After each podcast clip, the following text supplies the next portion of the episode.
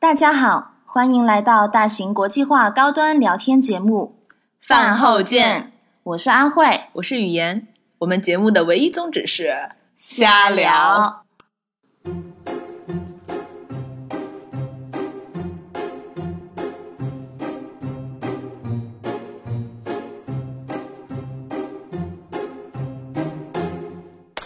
I'm sitting here just another rainy Sunday afternoon.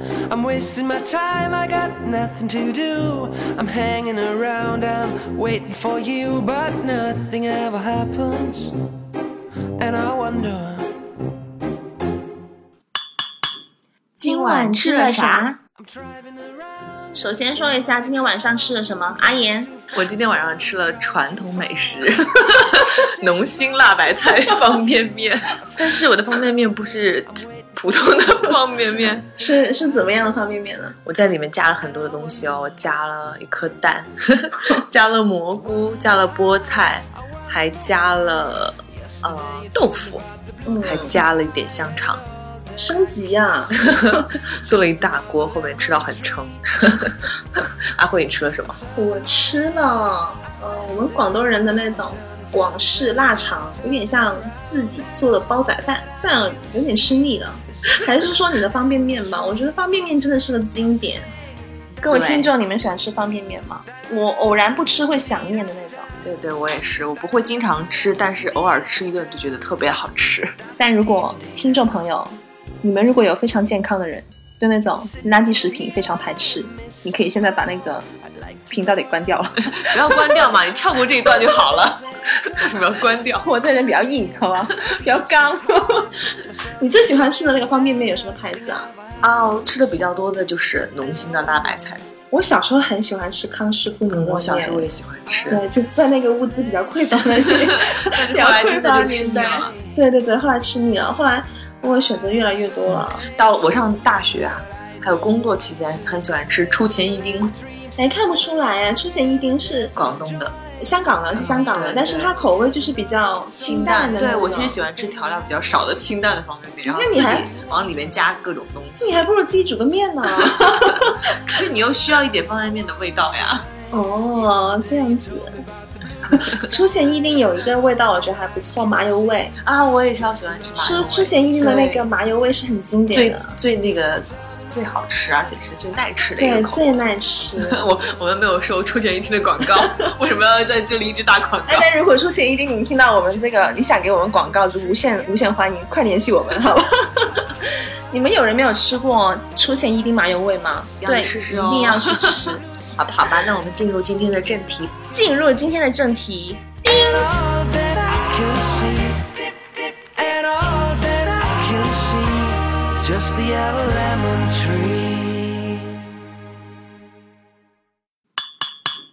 饭后吐真言，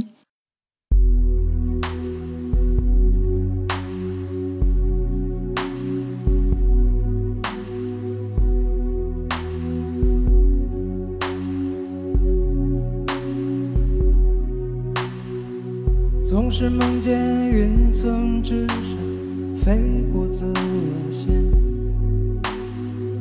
分不清是黑夜还是白天，带着装不下的期待，匆匆的赶来，我再想一遍，想一遍。今天这个话题叫做你被带节奏了吗？语言。你为什么想聊这个话题？又 又是这么开始吗？每次都是先 Q 哦，我，好好好，哎，我就不用剪了嗯，啊。我为什么想要聊这个话题？对呀、你你最近被带了吗？最近还是你最近被揍了？好无聊哎、真的好无聊。但我一听这个，我觉得很那你为什么想聊这个话题呢？哦，我一听这个我就很喜欢这个题目啊，就有点思如泉涌的感觉。那要不要就赶紧来分享你的思，分享你的泉涌的思？我们直接跳过这个问题，是吗？因为刚刚好我们今天聊这个话题之前完全没有就这个话题沟通过。嗯是那天你跟我说，哎，我们要不要聊一下带节奏？我觉得哎不错，那我们就各自准备了自己的一个框架。那我觉得在这个事情上面，这个问题上面，我们可能各自看的被带节奏的点还不一样。我觉得这个我们在聊的过程中，可能会有一种一些相互提醒的作用。嗯，那你要不要先来聊一下你想说的什么？关于你你看到的一些被带节奏的现象？啊，我觉得这个我们可以一起聊啊，就是我们在日常生活中最容易常见到的一些被带节奏的事情，嗯，比如说像我们两个人到中年，谁到中年讨厌？人到青壮年 就就肯定会被问啊，你结婚了吗？哦，你说的是这个，嗯对啊，你结婚生子了吗？你生你要是生子了，你 准备生二胎吗？对你生二胎吗？你小朋友读哪个哪个学校啊什么的？就是这个这个节奏，就是什么年龄做什么事儿，是吧？这个可能在呃这边还好一点，因为目前身边没有一些长辈啊，还有没有一些就是过去的朋友，所以可能不是很经常被问到。但是以前在国内的时候，就是这个话题好像几乎一直在被提起，隔三差 五对，被熟悉的不熟悉的人就不断的提起。对，这个问题如你所说的，是不是在什么指定的年龄就应该做指定的事情？如果你没有做的话，你就好感觉跟大家的节奏不一样，是吗？我猜我跟你都应该属于不太同意这种什么年龄做什么事儿的对吧？对，嗯，我们都是比较有反骨的人，越被这么说，我越我偏不。反骨。对呀、哎，广东话反骨是另外一个意思，是吗？属于呃受了别人的好，然后嗯还要背后插人家一刀。好吧，我这里想表达的是，我们都是比较叛逆精神的人比。较叛逆精神。哎我觉得叛逆这个词，哎，嗯，太 low 了。那你有什么高大上的形容？那我觉得我们这种是，我觉得我们这种才是正常的呀。就是应该有的状态吗？对啊，因为我觉得，如果说叛逆或者说比较离经叛道的话，其实就是等于你脱离了正常的轨道。嗯，但其实，在指定的年龄该做指定的事情，他们有没有想过，其实他们这个想法才是不正常的呢？对不对？其实我觉得也不是说不正常，就是他们应该想一想，这样做到底就是对不对？对，跟跟自己内心想做的事情到底是不是一致的？因为正常，我觉得正常跟不正常其实是相、相对的。嗯对，而且它这个标准是非常灵活的。嗯你在一个羊群里面，你大部分的羊都是白色，你那头黑的，你你自然就会变成了异类。但如果你在黑羊里面，你那头白的，你才是异类。嗯所以我觉得这个其实是相对的呀。对，像嗯有时候大家在聊到这个问题的时候，就是说，比如说你什么年龄该干什么事儿的时候，嗯嗯就说那那你为什么不结婚呢？那你为什么这么大年龄还要去读书呢？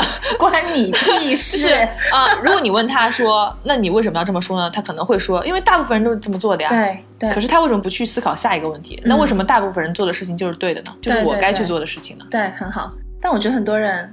也不是所有人会想这个问题吧，所以我会把我们这种定义为不是叛逆，而是有批判性精神。嗯耶、要给自己贴金，一直在贴金。会不贴金没卖点了。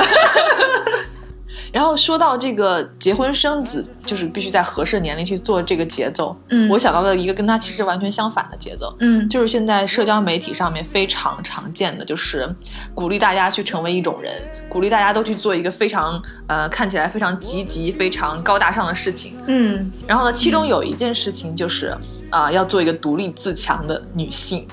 这样的一一些，比如说在公众号上，或者是在一些微博上，这样类似的文章，就是主要标榜的就是她虽然可能呃年龄不小了，但是她很优秀，她依然非常的呃美丽，嗯。非常的青春，然后自己挣很多钱养活自己，自己活得非常精彩，就是这样的文章也很多。嗯。然后这个这种文章，它当然有好的一面，就是带给女性一种就是不同的角度，就说哦，我其实不用非要按照大家约定俗成的观念去呃去找对象、去结婚、去找一份稳定的工作，嗯。然后相夫教子什么的，我其实可以做不同的选择。嗯。我可以在我想去的年龄去，比如说开始新的事业啊、去做想做的事情。嗯。但是有时候这种文章，就是他在很多人都在就是没有经过思考的，就有时可可能是为了蹭热度吧，都纷纷的发这种文章的时候，可能会就会引起另外一种节奏，就是说，如果我我是一个女性，我没有做那另外那帮人在做的事情，我没有在一定的年龄去结婚生子、相夫教子，那我是不是必须得成为另外一种人？我是不是必须得成为一个独立的新女性？我必须得活得非常精彩，不然我这个人就很失败。我既不是这种独立新女性，我也不是一种相夫教子的贤妻良母，那我到底是个什么？如果是在中间的话，那我是不是找不到我存在的一个空间了？哇塞，我觉得你这里聊得很好哎，你这点聊到 有已经有一点点这个话题，我不知道在自己能不能讲哦。嗯，呃，大不了就前就是关于极左跟极右的问题。对对，很多人在反对一件事情的垄断上面，他其实很容易会推向另外一件事情的垄断，就你会很容易再走一个极端。嗯所以这是为什么？其实很多，呃，我我们不要上升到这么大的什么人类的发展历程，那么那么那么宏观的一个层次啊。但是的确在很多事情的上面，人类都是人们，不要说人类，我没有这资格说人，人们在很多时候对一件事情的态度都是，呃，完全的推翻，然后建立一个新的浪潮，就非黑即白。对，要不就是黑不对，否定黑，然后再使用白来来维持，来作为一个机制，持续了可能几十年，或者说更长的时间，然后又再推翻白，然后又重新使用黑，就不停的在黑白之间去撤换，而很少的其实是保持在灰色一个比较兼容的中间地带。殊不知，其实大部分的人都在中间这个灰色地带里面挣扎对，其实可能灰色地带也不能说挣扎啊，可能灰色地带才是最健康的，对因为你最包容，你可以接受不同黑白度的，就你对性格或者说你对个体的包容更更强嘛。对，就是我觉得，呃，比如说一个女性身份来说，嗯。我可以既没有就是什么在指定的年龄去结婚，嗯。我仍然是一个单身，嗯。然后但我同时我也不是说那么成功，就是年薪过亿，过亿，年薪过亿，年薪过百万，过千万，那个是王健林啊，从一个亿开始。是就是没有说是生活的多么多么的精彩啦，嗯。就是财富自由什么的。嗯。我就是中间的那个人呢，我可能有一份还不错、还算稳定的工作，嗯有一些自己的小小的兴趣爱好，但也不是说是多么大放异彩，就是能拿出来就是摆在台面上跟大家分享。台台面上 对啊、一去学校友会，直接往桌上扔钱。看看这都是我的，对，姐就是这么成底牌。功。好，就是很多女生可能就是在中间这个地段嘛，对就是还想不断的更好、更优秀，但是我嗯觉得也同时不用去焦虑自己还没有变成那个更优秀或者生活更精彩的人，因为可能你现在的生活已经，其实对你来说已经是一个很不错的状态了。嗯，你这样让我想起啊，上一次就呃，我听一个电台节目，它里面有请一个在国内比较资深的一个时尚时尚行业的从业人呢、嗯。他上去讲到，其实很多的现在所谓的杂志上面去去展示给你看的那些，就是新世纪女性最新流行的东西，对，或者说那些所谓的嗯。It girl、背后其实都有个商业的动机的，会用一种让你接纳的方式去呈现，那就是找这些很成功的女性的代表，嗯。她们长得又年轻又好看，比你成功，身材比你好，还比你努力，各各种 就条件都就是呃处处都碾碾压你的人对，，让你 望尘莫及。他们就是想要这种让你有种啊，我为什么活得比人家差这么多的这种不适的感觉，才能够吸引你去成为这样的人。因为如果你都活得比他好了，你这样也拿开个杂志一看，哇塞。这个胖的跟猪似的，我每天吃八顿都比他瘦，那你还模仿他们去干嘛呢？对吗？就正因为这些人，他们身上都是你得不到的闪光点，所以他们使用的产品，他们生活的方式，才是你想去模仿、才去追求的。所以我觉得大家在面对这种事情的时候，我那次听他讲这一点，我觉得哇，对哦，原来是这样子，怪不得我们每次拿就是商家都在贩卖你的焦虑感，对都哇，用你的焦虑感来赚钱，对对对，说的好。你要不要从你的那个 marketing 也不用也不用从什么专业角度，专业角度去讲？就是说你在做消费者的时候，嗯。你其实可以想想他们商家是怎么想的，嗯。对他为什么要这么做，他、嗯。他为什么用那个要把这个东西卖给你？嗯。比如说，就是还有一种节奏，就是到了某个节日，商家们就大张旗鼓的开始说，哦，这个日子你要么一定要就是为你的父母做一些事情，不然你不孝，或者是这个日子里你必须为你的情人、为你的另一半做一些，请他吃烛光晚餐，给他嗯买一个什么多么漂亮的玫瑰，或者是什么多么高贵重的礼礼物来表达你对他的爱，不然你这个就是作为男女朋友就失职。对，就是这些，他就通过这些方式让你觉得哦，不行，我一定要合格，我一定要做到这个优秀的程度，嗯所以我必须在这些节日。必须得消费这些东西，必须得花这些钱，他们的目的达到了呀。对啊 他们成功的把这些焦虑感贩卖给了你。其实就像双十一一样嘛，就是人造的一个一个所谓的节日。我们小时候，当时还没有所谓电商的时候，哪有什么双十一？你没有只有这个光棍节，对 我们小时候也没光棍节，没有，那个年代还没有。哎呀，暴露年龄了，无所谓，反正那个时候你没有双十一，你没有这样的疯狂去购买买，你不是一样过得就是很正常嘛，很好的嘛，对吧？哇，这个双十一真的是太厉害了，就那一天造成了嗯几、呃几千万亿的销售额。对呀、简直吓死，太可怕了，简直吓死！就好像已经超过了很多国家的 GDP 了。对啊，一一天之内可以完全的碾压。我们以前有一就是有一句老话，我听长辈说的，只有买错没有卖错。嗯，所以他们在给你制造这个节日的时候，哎，人家也不傻，对吧？人家在今天给你就是压了，就是把价格放下去，平常把那个价格抬起来呗。所以其实这个东西是他们自己作为卖家背后可以达成的一个协议、一个共识。就你当然可以买啦，但是对你也可以稍微想一下，对对对对啊！所以就是稍微站远一点，看看这个整个这个现象正在发生的事情。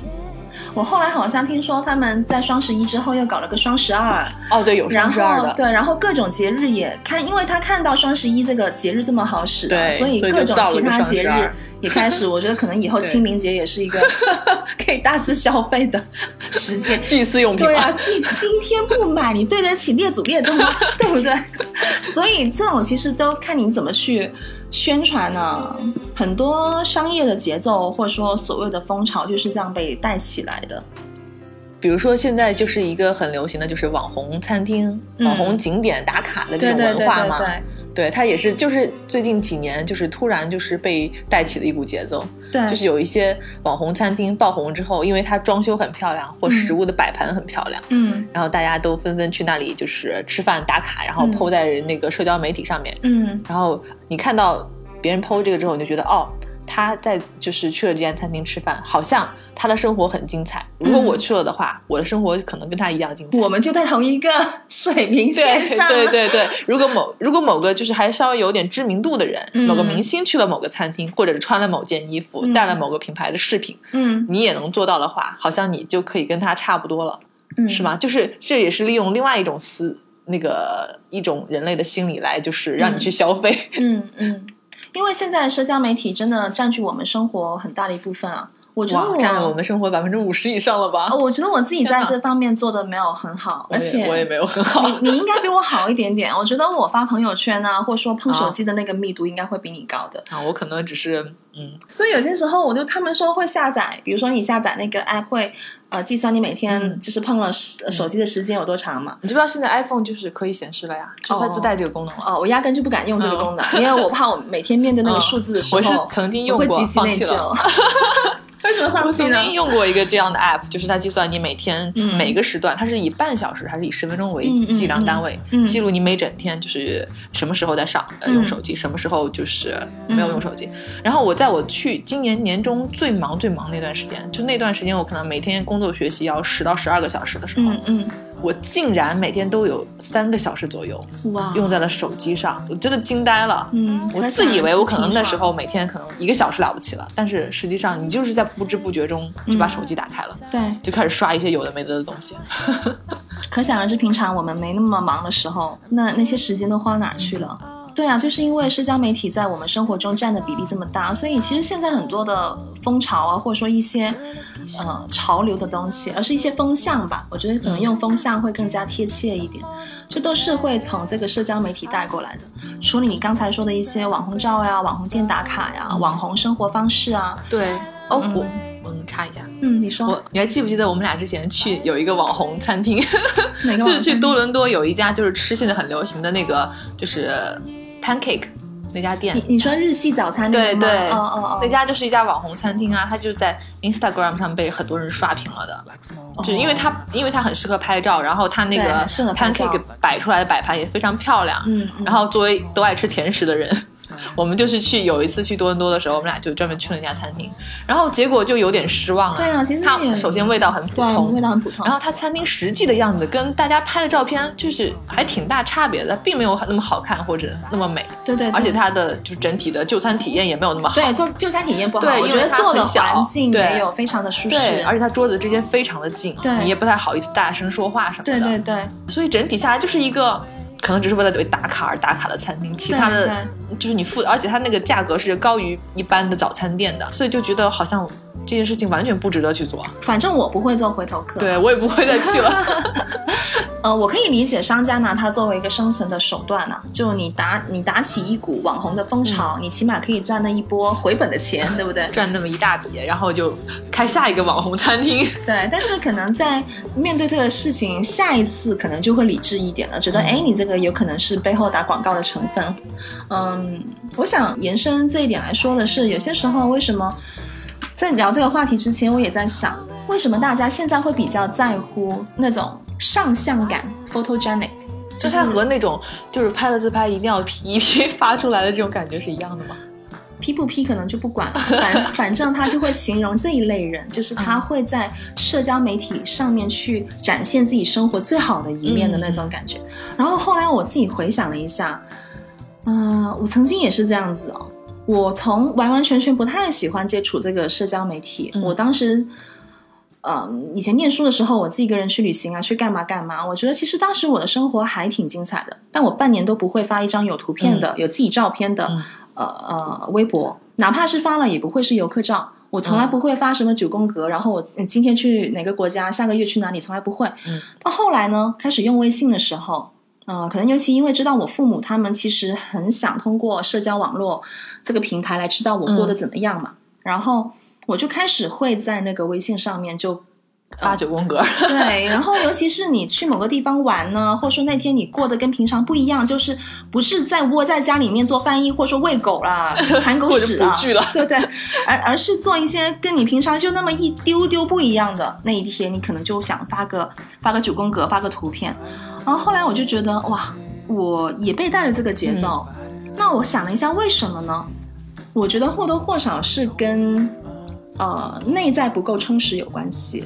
嗯，你这个点虽然很扎心，但是我觉得说的很很准确。扎心老铁对。我觉得跟内心不够充实有关系。嗯，我觉得人哦，其实不只是在这个带不带节奏这方面是这样，我觉得其他事情都是，你越缺什么，或者说你觉得你生活中越没有什么没有什么，就越要越想展示什么对，越想展示什么。越自卑的人可能会想显得自己越自信。就这当然这是个举例了，也也会有例外了。但是我后来想一下，可能大概我身上是这样吧。我觉得其实我那段时间活得不够充实。我觉得很可能，呃，很多人或多或少就是在某些阶段都会有这样的心理。嗯，如果他不及时意识到这件事情，或者是想办法调整的话，可能会一直处于这种状态之中。而且这种通过社交网络，或者说这种跟着这股潮流，嗯。然后去让自己好像保持在很线上的感觉，那种非常容易让你得到满足感，对，因为人家给你而且是非常即时的满足感。对对，非常即时满足感，它比你看一部你觉得很值得看的啃一部剧非常厚的小说，对小说，或者说你完成了一件你自己之前很想做，但是可能嗯。需要点时间的事情，要容易得多。你能得到一个即时的奖赏，想要即时满足感，这是人类的本能嘛。马上人家给你点个赞，夸夸你说，哎呀，好好美呀、什么什么，哎，你有了第一次，你下次就觉得我也想 show off，我今天又怎么了？别人对你的这种呃称赞，还有对你的关注，嗯会让你自己有一种错觉，我的生活可能真的就是这么精彩。对对对这，这就是我的日常。所以我后来就觉得，虽然现在我还是会发啊，不会发九宫格了已经，但是你现在发的都是比较走心的东西。走走心，走心可能也是为了我们电台。哎，顺顺便说一下大家。就是我们的电台啊，就你我之前那么卖力发朋友圈，对吧？我们除了那个呃喜马拉雅还有网易上面你们可以订阅我们的那个节目，公众号对，记得关注我们公众号。See you after dinner，对，我们的那个名字没有空格哦，没有空格，就四个单词。对，我们会详细的把那个名称完完整整的打在那个信息栏呢，就免得你们忘了，对吧？我们阿慧同学会时不时在里面发一些自己的小感想，语言阿言也会在那个公众号跟大家就勾搭胡扯一波，对吧？而且平常我们因为这个节目是两个星期更新一次，对对所以平常我们很多内容不一定会呈现在那个我们电台节目上面，但我们会放在我们的公众号里面。手动关注哦。对，记得关注我们哈。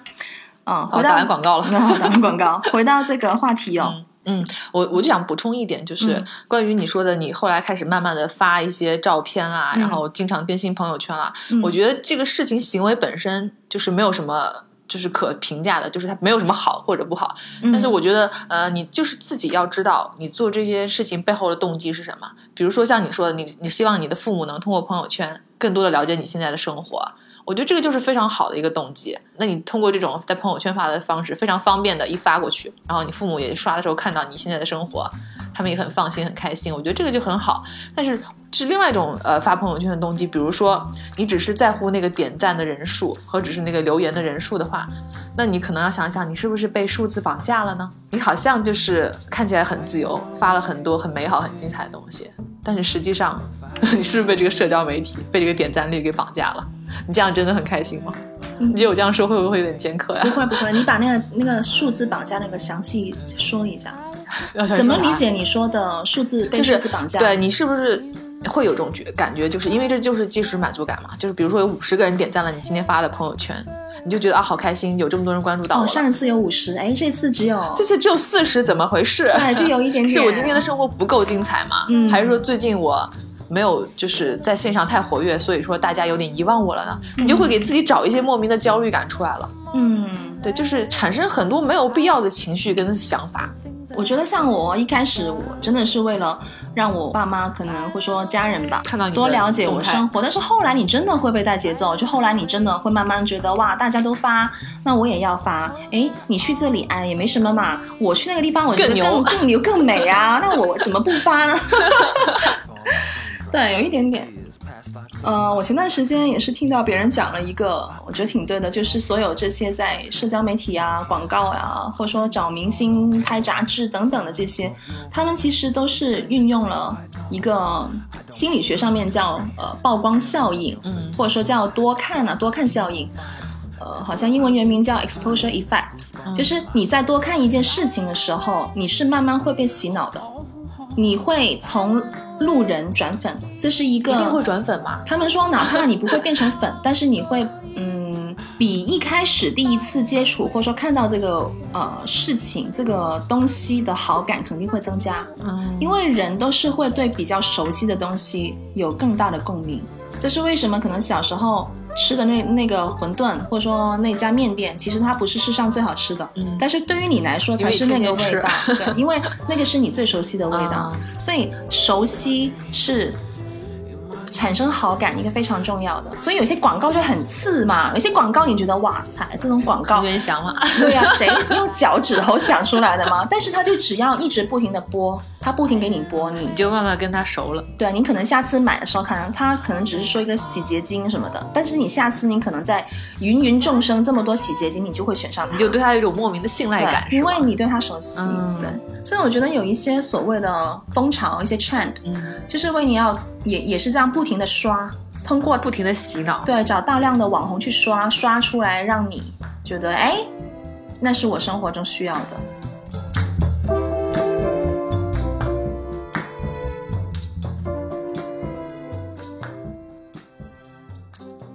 那你觉得，如果我们不想做一个那么容易被带节奏的人呢，该怎么做吗有什么手段吗？手段，手可能不能断。对，哎，手可以断，头发不可断，好无我聊。真的，嗯，你觉得？我觉得可能就是那种一下让你上手的能做到的方法，可能目前还不存在。但是有一些事情你可能可以慢慢的就是做起来，比如说你就是时刻以，呃，不是时刻吧，就是能尽量的以一个旁观者或者一个。呃，局外人的方法来嗯。看待一些正在发生的事情，嗯即使是发生在你自己身上的事情，嗯，仍然可以想方设法，就是一个旁人的态度来看，就是你站在自己的旁边说哦，我现在正在做这件事情，因为灵魂出窍。其实这样感觉活得挺吓人的，每天都要天使魔鬼 去审就自我举一次。一个我自己的例子，我曾经也有一段时间也是爱好发朋友圈，大概是几年前吧，那时候看不出来哦，我那时候可能一周会发一条，一周发一条不算很多对我啊。来说已经有点多了。哦然后我可能也会在对别人就是给我点赞还有留言的时候会有点开心，欣喜若狂，哎，若狂不至于了。是这样。然后呢，后来慢慢的就是开始觉得，嗯，这样做就是是不是有点问题，就是自己自己的这个行为。后来呢，我在在呃每次发朋友圈之前，我会先想一下，如果我这个朋友圈没有任何人给我点赞，零点赞零回复，嗯但我这人很想把这件事情分享出来给大家看到，那我这个朋友圈我就去发。嗯但是如果我只是因为希望人能给我点赞，觉得哦你今天好像去了一个了不起的地方，你今天好像过了很精彩的一天，这种呢嗯我就不要发。嗯，我觉得就是一种带一种知觉在，就是看待这些 social media 的东西吧。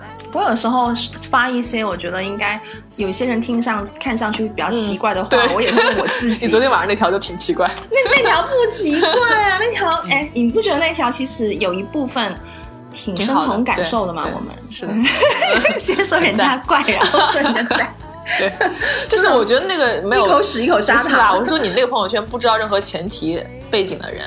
突然看到就很很奇怪，没有听过我们的播客，嗯，尤其有一些长辈应该会觉得对啊，就是你在说什么？啊 是的，对。大家如果好奇的话，可以去加他的好友。不用不用加我，关注我们公众号就可以了。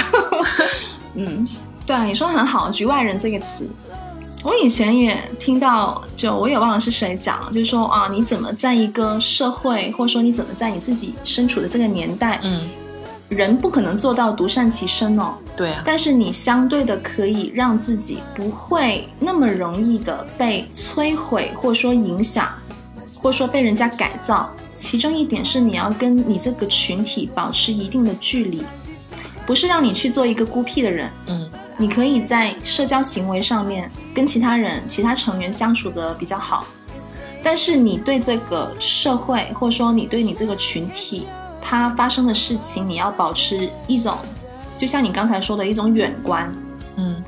不要太完全融入到什么事情都做所有事情的先锋，就这样可能你会比较容易清醒。嗯，我觉得要做到你说的这一点，就是嗯，保持距离并且清醒的来看待的话，其实呃也是一个不太容易的学习过程，因为你想做到这一点，首先你要有独立思考的能力。对，你不能被别人说什么你就去信什么，就是嗯你每天接触到那么多的碎片信息，嗯。你不能全部就把它给收为己有，然后觉得、嗯。哦，那这就是我的观点了。其实这都不是你的观点，全是别人的观点。嗯嗯。你在看到这些观点的时候，你就可以进行开始思考了，他说的就一定是对的吗？嗯或者说有没有一个更好的解释？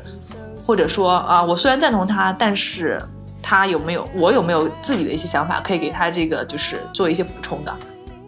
呃，如何消化和整理那个碎片知识也是一种学习能力，嗯但这个可能需要一比较漫长的时间去去获得。当然，有一些人可能悟性比较强的人，可能会比较快速的去上手啊。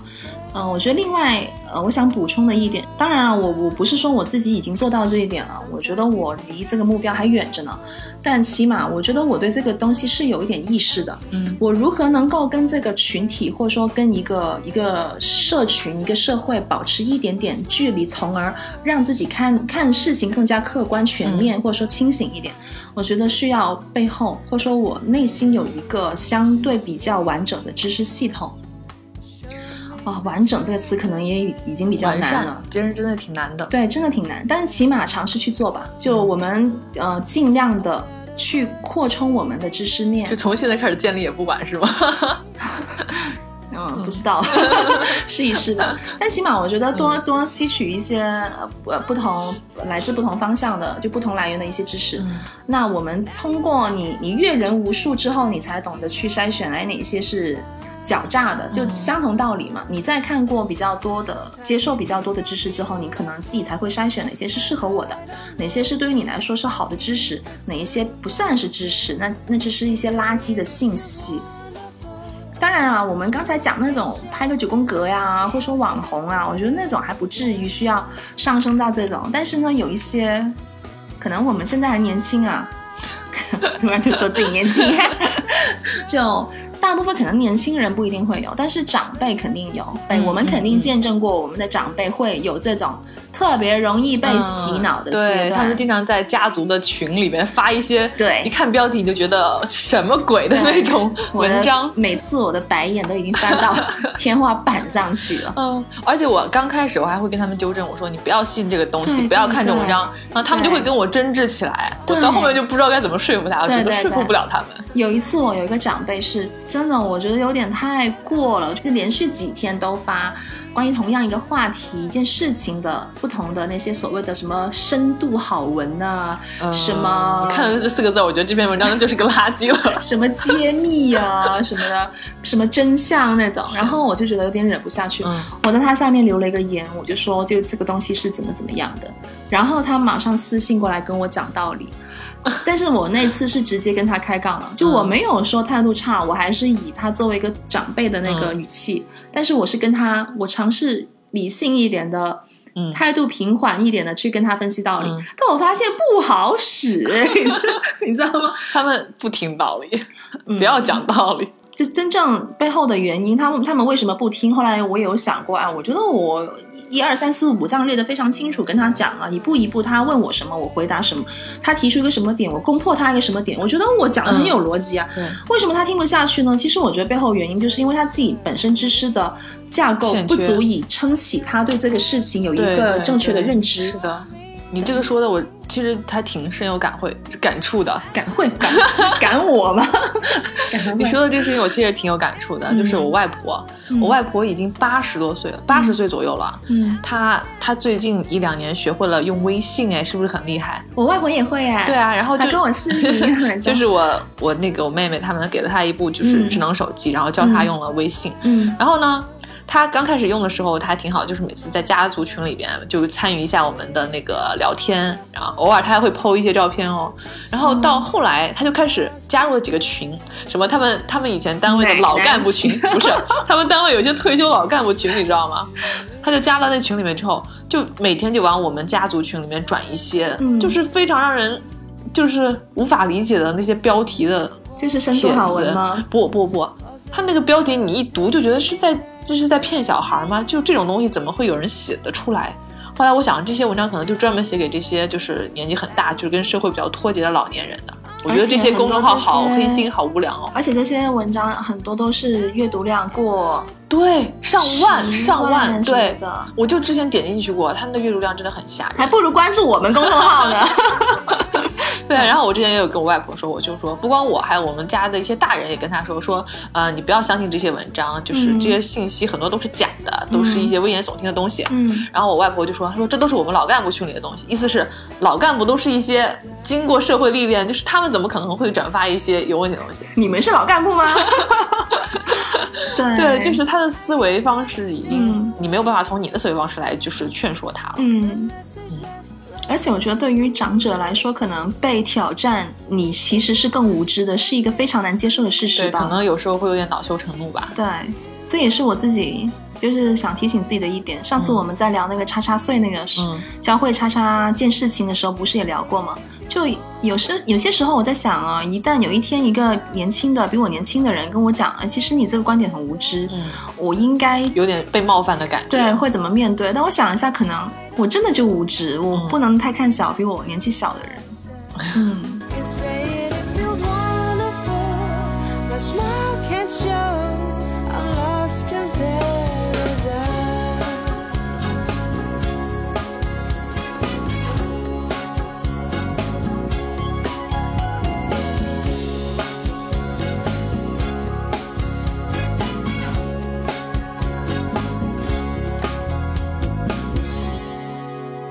大家现在挺多挺多人啊，无论是我们说年轻的群体，还是中老年群体，就比较容易被对社交媒体带节奏这个问题。其实我觉得有一点也是很重要的，就是现在大部分对这个微信啊，或者说等等相似的一些社交工具。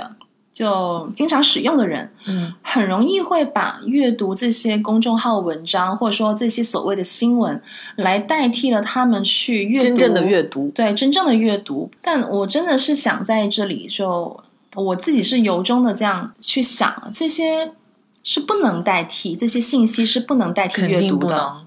对，当然了，阅读这个习惯不是那么容易去养成。可能你之前前几十年没有的话，你让他一个呃六七十岁、嗯七八十岁的人重新阅读，也不太可对能。你，你都不要说六七十岁、七八十岁了。我觉得自从这个 社交媒体变得发达之后，我觉得自己的阅读量就大幅度下降了。呃，我自己起码看书的时间会分散很多。我也是，就是以前很多用来读书的时间，现在用来就刷手机。哦，我发现我以前一口气看完一本书是很容易的，现在曾经试过一本书分了一年来看，用了一年时间。才看完。你看我现在书架上的书，我大概有四五本同时在看，而且都看得很缓慢。对对，我也是。后来我发现这样不行了，我真的只能集中火力看一本，嗯否则就不行。你感觉好像自己每天哦都有很多事情，那些琐碎的事情安插下进去，但其实想一下，我的生活好像跟以前也没有什么不一样嘛。但为什么现在完成一本书这么慢？我觉得有一个方法可以试一下，就是我最近自己在能感觉到一点点的改变，就是、嗯以前我每天晚上睡觉之前、嗯可能会大概花半个小时甚至更长时间，一个小时刷手机，嗯刷微博呀，嗯刷那个公众号什么的。嗯嗯，我我都是一个不怎么刷朋友圈的人了，仍然会在那个事上事情上发花掉一个小时以上。嗯这些事情其实会很影响你睡眠的。如果你睡前看到了一些让你觉得哎呀，就是会影响到你心情的东西，你可能就睡不好了。嗯所以我最近呢不刷手机，睡觉前我就看书，我就大概用，如果我看不下去，我就只看半小时。我如果那天我比精神比较好，或者是比较有阅读的 feel，、我可能会看更久，看一个小时以上。嗯我就觉得哇，这个感觉就是比你刷手机之带给你睡前的那种宁静平静感，嗯。要就是好太多了。嗯嗯，而且你真的当你就是花了呃每天有固定的时一块儿时间来读书之后，嗯。你真的是读书是能让你学到东西的，但是真的刷手机是没有办法做到这一点的。其实也我觉得也不能说完全的看那些公众号学不到什么事情嗯啊。我觉得我我关注的有一些公众号还是挺优质的，但是呃，肯定没有读书那种让整个人就是身心比较平静的效果来的要好。好方法可以可以试一下。不过我发现我这个人是做什么事情都喜欢就是闷头一天，就是连续做。我是喜欢我就集中拿两天，那个嗯周末两天我就是用来看这本书的，嗯我这样就会特别来劲。嗯，我以前就是在国内的时候，嗯呃，不是经常会出差嘛，就可能嗯要么坐高铁，要么坐飞机。我那个时候就有一个阅读习惯，就是会带一本书在高铁上、或者在飞机上看掉。嗯但现在好像因为生活的那个节奏问题，就不太有这样大块的时间来看书。但我们的宗旨就是建议大家不要把这些看手机的这些时间完全去取代这个阅读的。阅读很重要。对，嗯，我应该这样讲吧。如果你是对信息有求知欲的人，那请你不要单独使用这种社交媒体或社交工具作为你信息的唯一来源。对，我觉得我们俩好装逼。我也觉得我们都把这样剪掉啊，剪掉吧，剪掉吧。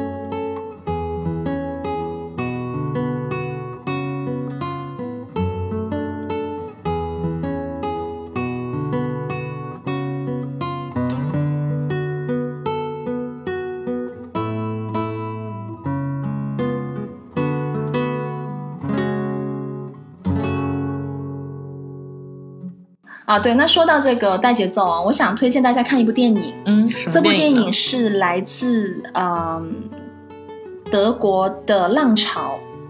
我会把那个嗯电影的名称，还有它的一张呃海报，就官方的一张海报，就放在信息栏，然后以便有兴趣的找这部片子来看呢。这部电影呢，嗯，它讲的是什么？带节奏吗？嗯，非常非常带节奏，而且它比我们刚才说的节奏都要来的严重或说沉重。但是其实通过这部电影，或者说通过这个所谓的一个实验吧，应该说我们能看得出来，其实一个人被整个风潮风向影响是非常容易的一件事情。嗯呃，剧情呢，我先说开头吧。呃，结局啊、过程什么的我就不说了。嗯它是一件真人真事，它是哦根据、呃好像六六十年代还是七十年代在美国发生了一件真实的事情去改编的。但为什么这部电影最后是有一个德国的电影呃德国的电影导演来拍呢？嗯那是因为这个题材是关于法西斯的，法西斯，嗯嗯，，就纳粹的，跟美国什么关系？嗯。因为这个事情发生在美国呀，好，它是发生在美国，但是嗯最后被了被一个德国的导演拿过去，呃呃拍电影。我也认识，我以前有同学是德国人，嗯然后他们跟我讲过，在德国，呃，他到目前为止啊，虽然最近好像这这几年，就是因为他欧盟的那个整个状况不是非常好啊，可能德国有一些右翼的一些。分子右翼组织又开始兴起了，但是其实整体来说，德国对他以前二战的时候纳粹的那些行径啊，或者说还是非常的忌讳的，就他嗯会非常警惕他他们不要国家，他们国家不要再出现这个问题。所以我也能理解为什么一个德国导演可能对这个题材有兴趣。嗯。那这个真人真事呢，它是发生在一所学校里面，嗯。所以这个呃电影它也是如实的就反映了，在一个学校的环境里面有一个老师，他是呃上教那个历史课的，嗯。当时他向他的学生他们去说，呃，当时二战的时候，德国怎么去给他的呃民众洗脑，然后让他们觉得一定要支持这个战争，而且非常呃我冷酷的、非常无情的去残杀犹太人。然后当时他们的那些学生可能表达了很大的质疑，虽然哪怕是在七十年代的美国啊，还没有现在那么自由开放，但是可能对于他们来说已经很不可思议了。那这个老师呢，他就非常冒险，而且胆子长毛的，拿他这帮学生做了一个实验实验。嗯他就用了五天时间，仅仅用了五天时间，让他们这帮学生变成了一帮纳粹分子。哦啊，我好像听过这个故事，哎，就是这件事情嗯，还挺有名的呢，对对对，因为后来但是我不知道他拍成了电影。因为这件事情后来被就是媒体揭发了之后，曝光了之后，好像社会冲影响冲击还挺大的。嗯。呃，那这些学生是由一开始完全不相信自己会陷入变成一个这么激进或者说狂热的纳粹分子，到后来过了五天之后，自己都没有察觉自己已经变成另外一个这样的人，嗯。然后就所以是这个，他这个电影主要是呈现这个故事。就不是一个非常轻松愉悦的故事，比较沉重。心情不好的时候千万别看。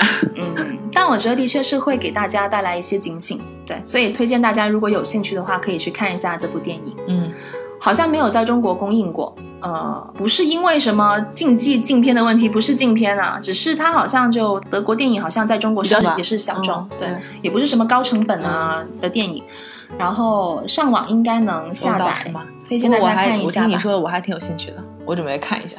比较压抑啊，比较压抑。没关系，找一个心情好的一天看。嗯。